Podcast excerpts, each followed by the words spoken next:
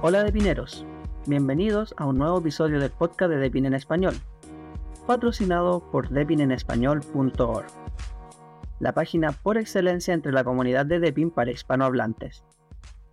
Música y efectos por Anchor y Alexi Action, en Ghost, Motivation Upbeat and Samurai. Te recordamos que el episodio está disponible en todas las plataformas principales de podcast, pero si lo prefieres, lo puedes escuchar directamente en nuestro sitio oficial. Solo sigue el enlace a la misma desde el menú superior de nuestra web. Hola, mi nombre es Sebas y hoy estaremos conversando con Opic, un amigo muy importante de nuestra comunidad, quien además cuenta con un blog personal llamado El Espíritu de Kusanagi, donde publica información de tecnología.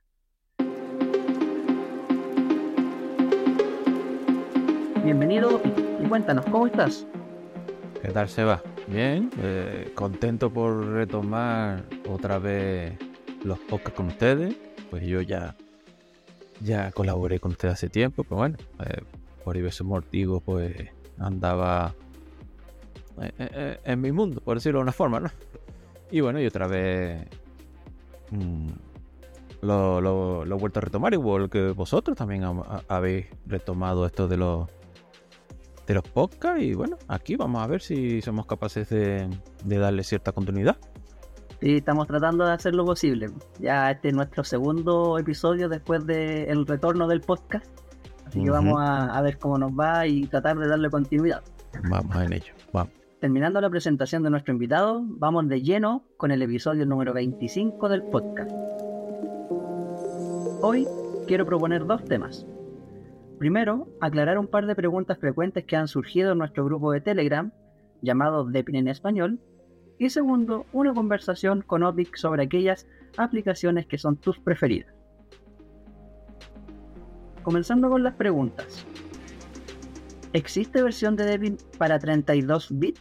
Vale, actualmente no, no existe ninguna eh, versión o ISO de 32 bits para Deepin. La, última fue en nada menos que en junio de 2014, Deepin 15.4. Eh, y ya no tiene soporte, así que no, no es recomendable eh, instalarla. y luego respecto a esto de los 32 bits, pues que la gente tenga en cuenta que tiene que ser muy, muy, muy viejo el ordenador para que no soporte pues, la, ISO de, de, 64 bits. Eh, los últimos procesadores de 32 bits de Intel, por ejemplo, son del año 2000. Que luego eh, sacó los de 64 para, para hacer competencia a AMD que, que, hacía pues un año había sacado los suyos de, de 64 bits. Entonces, vamos, que no, en general una computadora más o menos normalita, que no sea, bueno, del 2000, estamos hablando de 20 y pico de años, o sea, tendría que ser re vieja, ya ni arrancaría prácticamente. Eh, vamos, que una de 64 bits iría con prácticamente cualquier ordenador, no debería haber problema. Mucha gente suele pensar que su ordenador es de 32 bits, el procesador como tal es de 32 bits, porque Windows solía instalar las versiones de 32 bits en todos los equipos que tenían menos de 4 GB de memoria RAM. ¿Cierto? Entonces, Entonces eso creo que, ha llevado a, bastante confusión. Cierto es que, a ver, que si tú no tienes más de 4 RAM, pues de nada te vale poner la de, 30, la de 64 bits. Pero si es la única que hay, pues bueno, no queda de otra. Se instala y listo, no hay problema. Así es, en cuanto a hardware, el procesador va a ser compatible. Siguiente pregunta. ¿Cuáles son los requisitos mínimos del sistema? Sí, para que Deepin funcione eh, correctamente eh, le hace falta un mínimo de 4 GB de memoria RAM. Y luego también el requisito mínimo de almacenamiento son 64 GB. Que bueno, que no creo que haya problema con 64 GB de almacenamiento. Creo que la mayoría de, los almacenamientos actualmente tienen más. Y respecto a la gráfica, sí que pide una gráfica mm, medianamente decente, eh, sobre todo con las integradas. Ojo con eso, porque las integradas, si el ordenador es viejo, pues la integrada eh, no va a ser muy decentilla y puede que haya problemas con DP. Bueno, yo tiempo atrás tenía una GT 1030, que claro, es una dedicada, pero no es una gráfica de extrema calidad, y Debian me andaba de maravilla. Vale, 7030. Vale, sí, no, porque con las mm, dedicadas, aunque sean medianamente viejas, pues tienen suficientemente potencia como para para superar a las integradas de, de la misma época. Entonces, pues supongo que, supongo no. O sea, el problema es las integradas si son viejas, si son dedicadas y son algo no, no hay problema. ¿En qué se basa Depin? Sí, Depin 20.9 está basado, basado en Debian 10.10. Eh, pero, ojo, porque Deepin 23, que recientemente lanzó la, la beta ya, eh, no tiene base Debian. O sea, eh, bueno, ya el que siga más o menos las noticias de Deepin saben que ellos están eh, abogando por su, apostando por su propia base. Entonces no va a estar basado en ninguna distro, sino en la propia suya, como puede ser Arch, como puede ser Red Hat o la propia Debian, que no está basada en ninguna distribución. Ya, seguimos con el camino hacia la base propia de Debian. Entonces, hablando de la versión 23, en ella, ¿se puede instalar archivos .deb o bien los Flatpak? Vale, los deb mm, hay que, claro, como ellos están apostando ahora por su propia base, eh, digamos que a lo mejor todavía no han abandonado totalmente los devs, supongo que en su momento lo así harán. Em, funcionan, pero hay que tener cuidado con librerías, con las librerías. Habrá algunas que tienen las librerías y entonces funcionarán. Y habrán otras que no, que no, que le faltarán algunas librerías y no van a funcionar. Eh, luego los Flatpak, al ser un sistema independiente, aislado, eh, en teoría debería de eh, funcionar.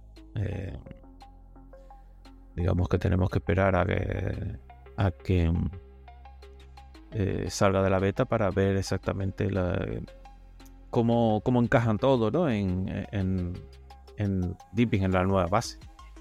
Digamos que los Flatpaks son como pretende ser los Link Long, o sea, algo parecido a Snap, a, a, a Imagen algo apartado del sistema para darle eh, mayor seguridad. La siguiente pregunta es algo que ya comentamos en el podcast anterior junto con Isaiah Gatjan, pero que mucha gente lo sigue preguntando. Es el cómo actualizar a Deepin 23. Hay que, vale, primero, lo primero es actualizar de la 20 a la 23. Eh, no va a ser posible eh, desde la terminal, ni desde el centro de control. Eh, los chicos de Deepin pues, han desarrollado una herramienta de actualización exclusiva para hacer la transición entre una y otra versión. Así que no, no, no es con terminal ni desde el centro de control. Luego, ya una vez que estemos en, en Deepin 23, eh, para mantener actualizado el sistema operativo, tampoco va a funcionar la terminal por la nueva paquetería. Entonces, ahí también tenemos que andar con un ojo y de momento, hasta que sepamos más de cómo es todo esto, pues utilizar también el centro de control para, en este caso, el centro de control para las actualizaciones del sistema en la versión 23. Hablando de tarjetas gráficas, Sabemos que la relación entre AMD y Linux es bastante buena, que nunca ha habido grandes problemas con ello, pero distinta es la situación con Nvidia. Para este último, ¿es necesario instalar los drivers privativos del equipo verde en DEPI?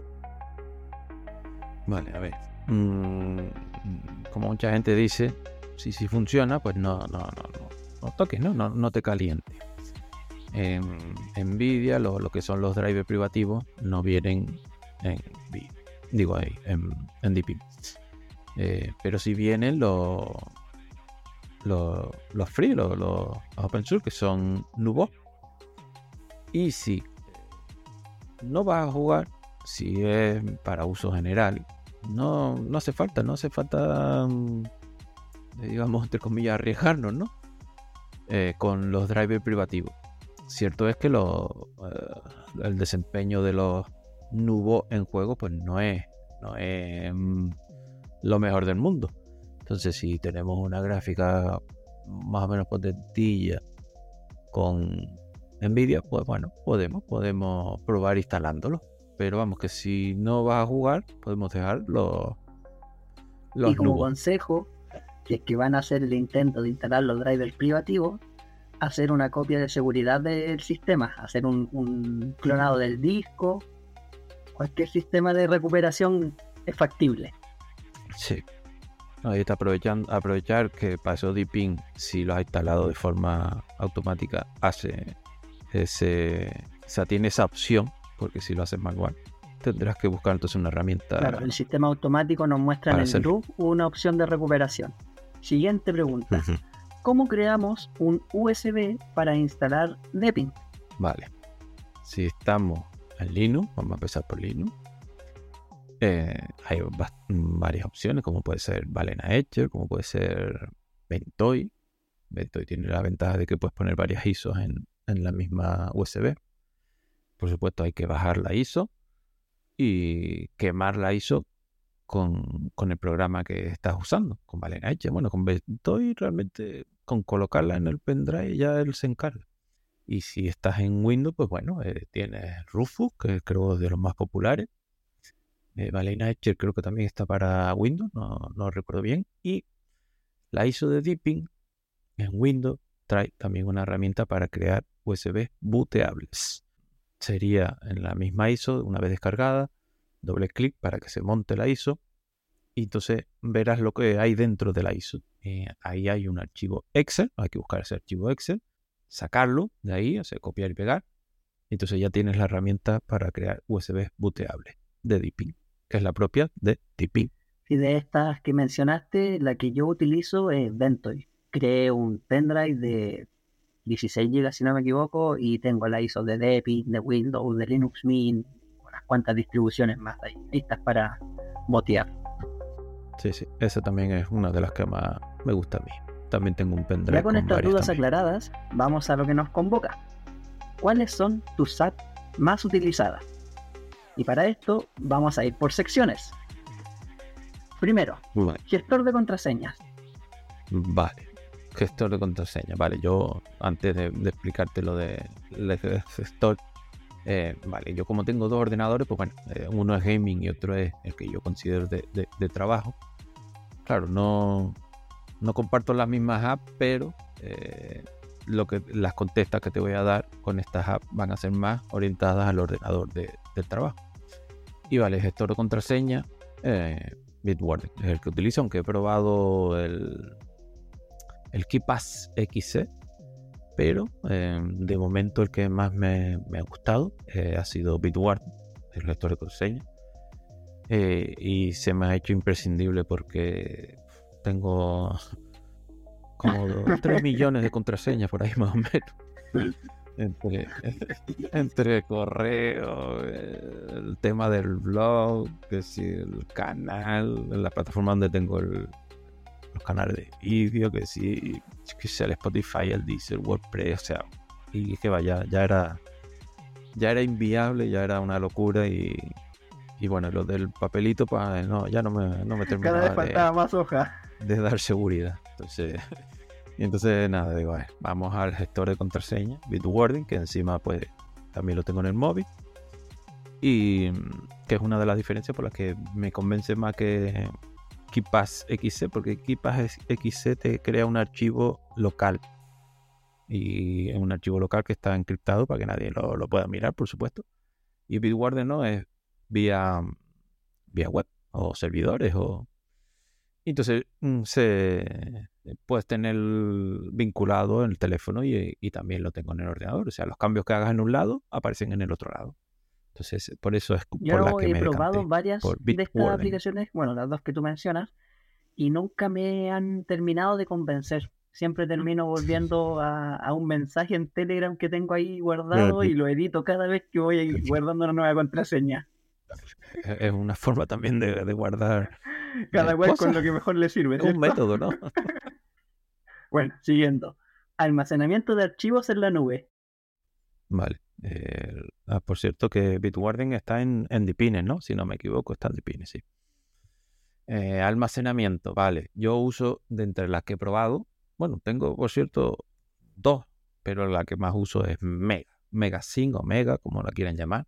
También tengo Dropbox, me parecen las dos para mí, desde mi punto de vista, las mejores en cuanto a prestaciones, en cuanto a interfaz, sobre todo interfaz y funcionamiento. Lo que pasa es que Mega tiene 20 GB gratuitos y Dropbox solo tiene 3 o 2, no, eran 2, 2. Solo tiene 2 y solo puedes vincular 3 eh, dispositivos. Entonces es una limitación eh, bastante grande. Por eso me decanté por Mega después de haber probado otras, otras pocas también.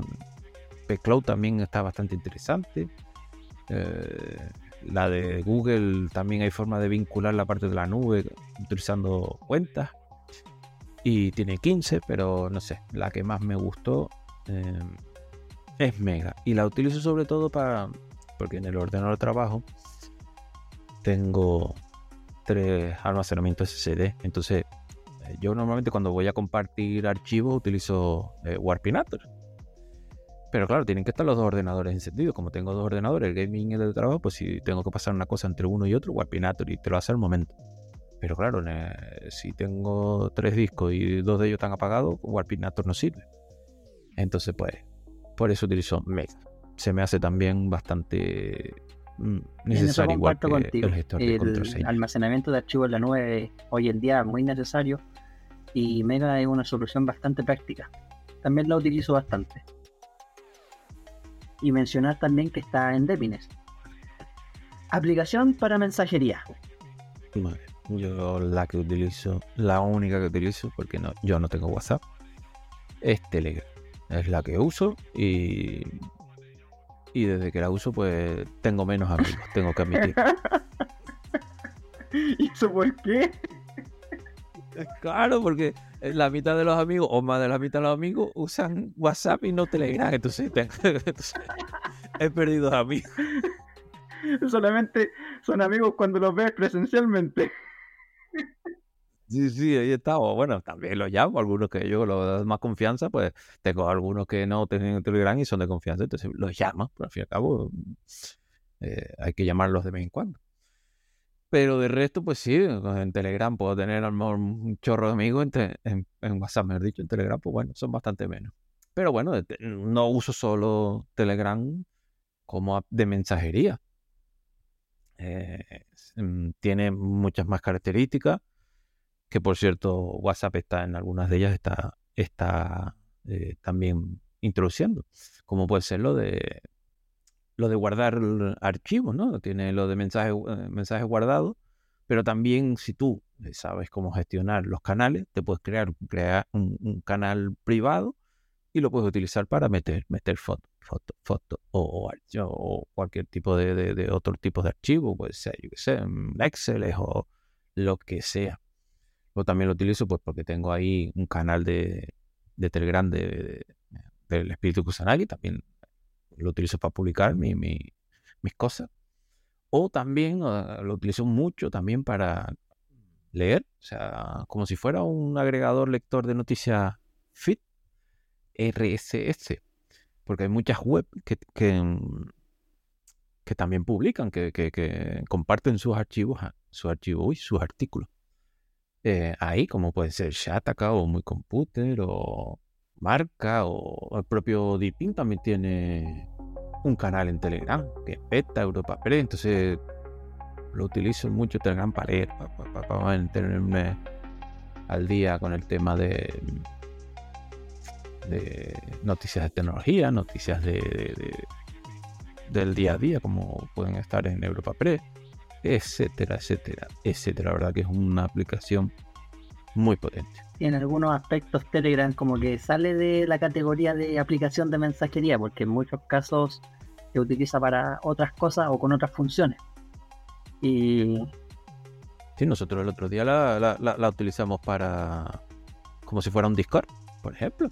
es otra función que tiene, porque estábamos con, con lo del juego y ahí nos pusimos el, canal y ahí nos estábamos comunicando. Y en algunas ocasiones también, antes de probar otras opciones, lo utilizamos para grabar podcast. Para grabar podcast, así que no. Sí, eh, tiene una función que tú en el chat eh, comienzas a grabar lo que estás hablando en el, en el chat de voz. Entonces, ah, cuando terminas de, de hablar y cortas la llamada, el archivo que grabó lo sube a la misma mensajería. Ya, pues mira, otro, eso sí que no lo sabía. Y continuemos. ¿Cuál es tu navegador de internet favorito o el que más utilizas?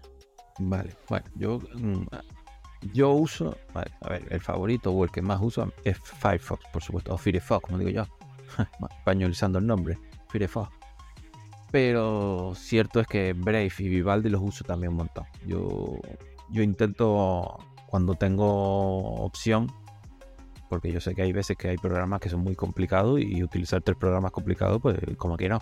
Pero si más o menos son cosas, vamos a decir, relativamente facilitas, como los navegadores, por lo menos me parecen facilitos, pues, pues me gusta eh, usar opciones y conocer opciones. Y bueno, eh, cada vez que sale un navegador nuevo, lo suelo probar en una máquina virtual que tengo. Y vale, y me gustan, me gustan los tres, creo que son bastante buenos. Eh, cada uno tiene sus características, sus cositas, ¿no? Por ejemplo, me gusta mucho de Firefall lo de los contenedores, que me parece algo muy, muy, muy interesante, que es para independizar las sesiones. Por ejemplo, yo entro en una web con una cuenta. Si tú entras a esa web y quieres loguearte en otra cuenta, no puedes, porque el navegador, digamos que comparte las pestañas, la información entre pestañas.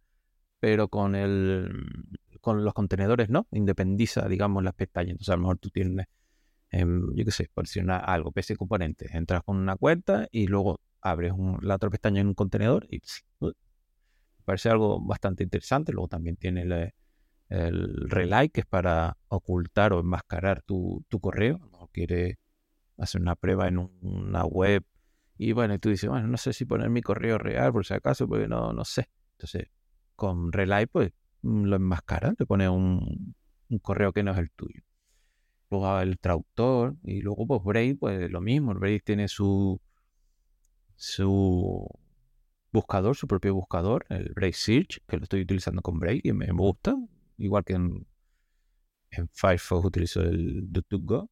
Tiene también el Brave Tal, que es para videollamadas, tiene el Brave New, que es, como si fuera un, agregador lector de noticias.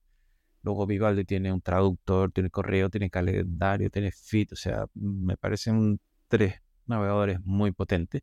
Los mejores, no lo sé, no, no, no, no, no soy partidario muchas veces de, catalogar algo como lo mejor, mm, sino más bien como lo más adecuado a veces, o lo que mejor se adapta a uno, no sé. Entonces, yo la verdad que, a pesar de que Firefox es el que por un puntito utilizo más, también utilizo bastante los otros dos. Personalmente, el que más utilizo es Firefox también desde hace muchos años, creo que desde que empecé a trabajar con el computador, el que utilizo. Pero sí, como dices tú, también soy de probar navegadores. He probado Vivaldi, he probado Brave, probé Opera, Opera GX, parece que se llama el otro, la, versión gaming. Eh, probé Chrome. Pero siempre termino volviendo a Firefox. No, no hay caso que me encante otro navegador para quedarme con él. No, a mí tampoco como para sustituirlo. Sí para mejor adoptar otro, pero para sustituirlo de momento tampoco he encontrado. Lo que sí cambio y he cambiado, bueno, y ahora estoy con otro, es el navegador de búsqueda, el, Search Engine. Sí, el, buscador. Estuve mucho tiempo utilizando DuckDuckGo en reemplazo de Google, pero ahora estoy utilizando Ecosia. Ajá. Ah, vale, lo conozco, sí, sí. Yo, yo es que... Un día, un día dije, si alguien va a vender mis datos, prefiero que sea Ecosia y que haga algo productivo con ellos. Por ejemplo, no, yo, por ejemplo eh, tengo DuduGo en, Firefox, pero en Brave utilizo el propio suyo y en Vivaldi utilizo Quank, uno que también conocí eh, hace, hace, bueno, ya lo conocía desde hace un tiempo. Pero cierto es que en Vivaldi también me ha dado por probar Startpage, también he probado eh, Escocia, creo que también lo he probado, o sea, lo tengo el Vivaldi, pues una temporada uno, una temporada otro. Y así se va rotando. Nada, para darle. sí, sí, para darle. Hay que ser un poquitito consciente, ¿no? De que todos queremos queremos ganarnos, ¿no? Eh, eh, las pelas para vivir. Entonces, pues hay que darle de comer a los demás, ¿no? Un poco de información para que vendan. bueno, y continuando. Suite de ofimática. Sí, vale, ok. La, principal es LibreOffice. Esa también es algo que yo siempre instalo sí o sí, a no ser que venga ya instalado. Y también uso bastante OnlyOffice. Ahora, por ejemplo, estoy probando FreeOffice de SoftMaker. Pero la más que yo uso y la que más controlo, la que más sé los truquitos, pues es FreeOffice, porque es la que llevo usando desde que dejé de piratear el Microsoft, el Microsoft Office.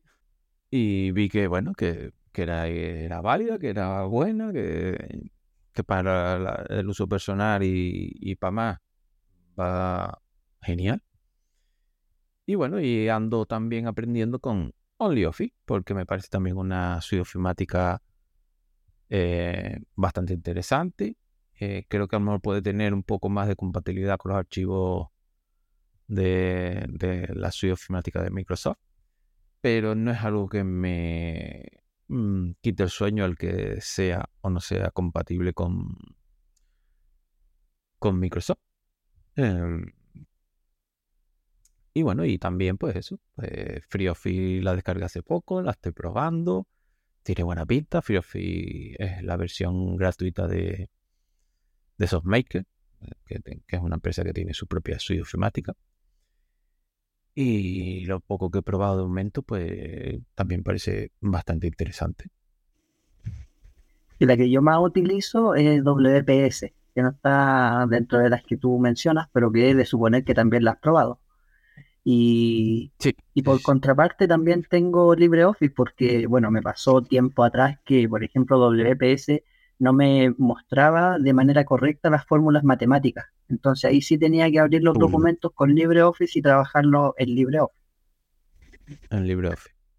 Sí, yo de todas formas, sí, eh, WPS eh, la he probado. Lo que pasa es que mm, en algunas eh, distros mm, no está traducida, en otras sí, porque todo depende de, la comunidad que lo, que lo traduzca, ¿no? Porque para Linux, no sé por qué, eh, no la han traducido. En su momento estaba traducida y luego salió una nueva versión, la dejan de traducir, entonces, pues, bueno, por eso a lo mejor no le di tanta, tanta importancia, pero eh, también la considero una interesante suite ofimática, todo hay que decirlo. Bueno, mencionar que eh, todas las aplicaciones que se han nombrado están disponibles en la tienda de Depinet, que es mantenida por la comunidad. Y, y, el mismo caso, como dices tú, la traducción para WPS está allí en nuestra tienda. Ahí está, claro. Por eso le digo que en algunos sitios tienes que estar con, con la versión inglés, buscar la vida, pero claro, ya, ya en Dipines está eh, el paquete para traducirlo. Y bueno, en vista de la hora, vamos a dejar esta conversación con Opic hasta aquí porque ya el editor, director, productor nos retó la vez pasada por el largo de los capítulos. Entonces, no quiero que vuelva a pasar, ya. De todas formas, ya retomaremos esta conversación en otro momento, seguimos seguimos hablando que de, aplicaciones o de, más cosas. Ya no, no, no hay problema, que hay, hay, hay, más días. Tenemos Opic para rato. Sí, sí, sí, tenemos Opic para rato. Bueno, Opic, ha sido un gusto conversar contigo. Gracias por aceptar esta invitación. Y bueno, ¿quieres despedirte, supongo? Sí, sí, bueno. Em, también ha sido un, placer por de mi parte estar aquí. Em, que ya nos veremos en otro momento. Eh, confío en, no haberlo hecho tan mal y, poder seguir colaborando. Y, bueno, y, un poco, si queréis ver mis, mis, trabajos, mi, blog, lo que, lo que hago, lo que no hago, lo que es, como ya mencionaste, el espíritu Kusanagi, pues en él puedes echarle una visual, donde hablo sobre todo de, de tecnología, de Linux, y en él también hay enlace pues al canal de Telegram, al canal de, de y al de, y al de Odyssey. Y, nada, y ya nos vemos en la siguiente ocasión. Ha sido un placer Y a todos nuestros escuchas, si tienen algún comentario que hacernos, quieren proponer algún tema o simplemente felicitarnos por nuestro gran trabajo, pueden hacerlo directamente en nuestra web depinenespañol.org. Muchas gracias por estar con nosotros y nos vemos en un próximo episodio. Chao.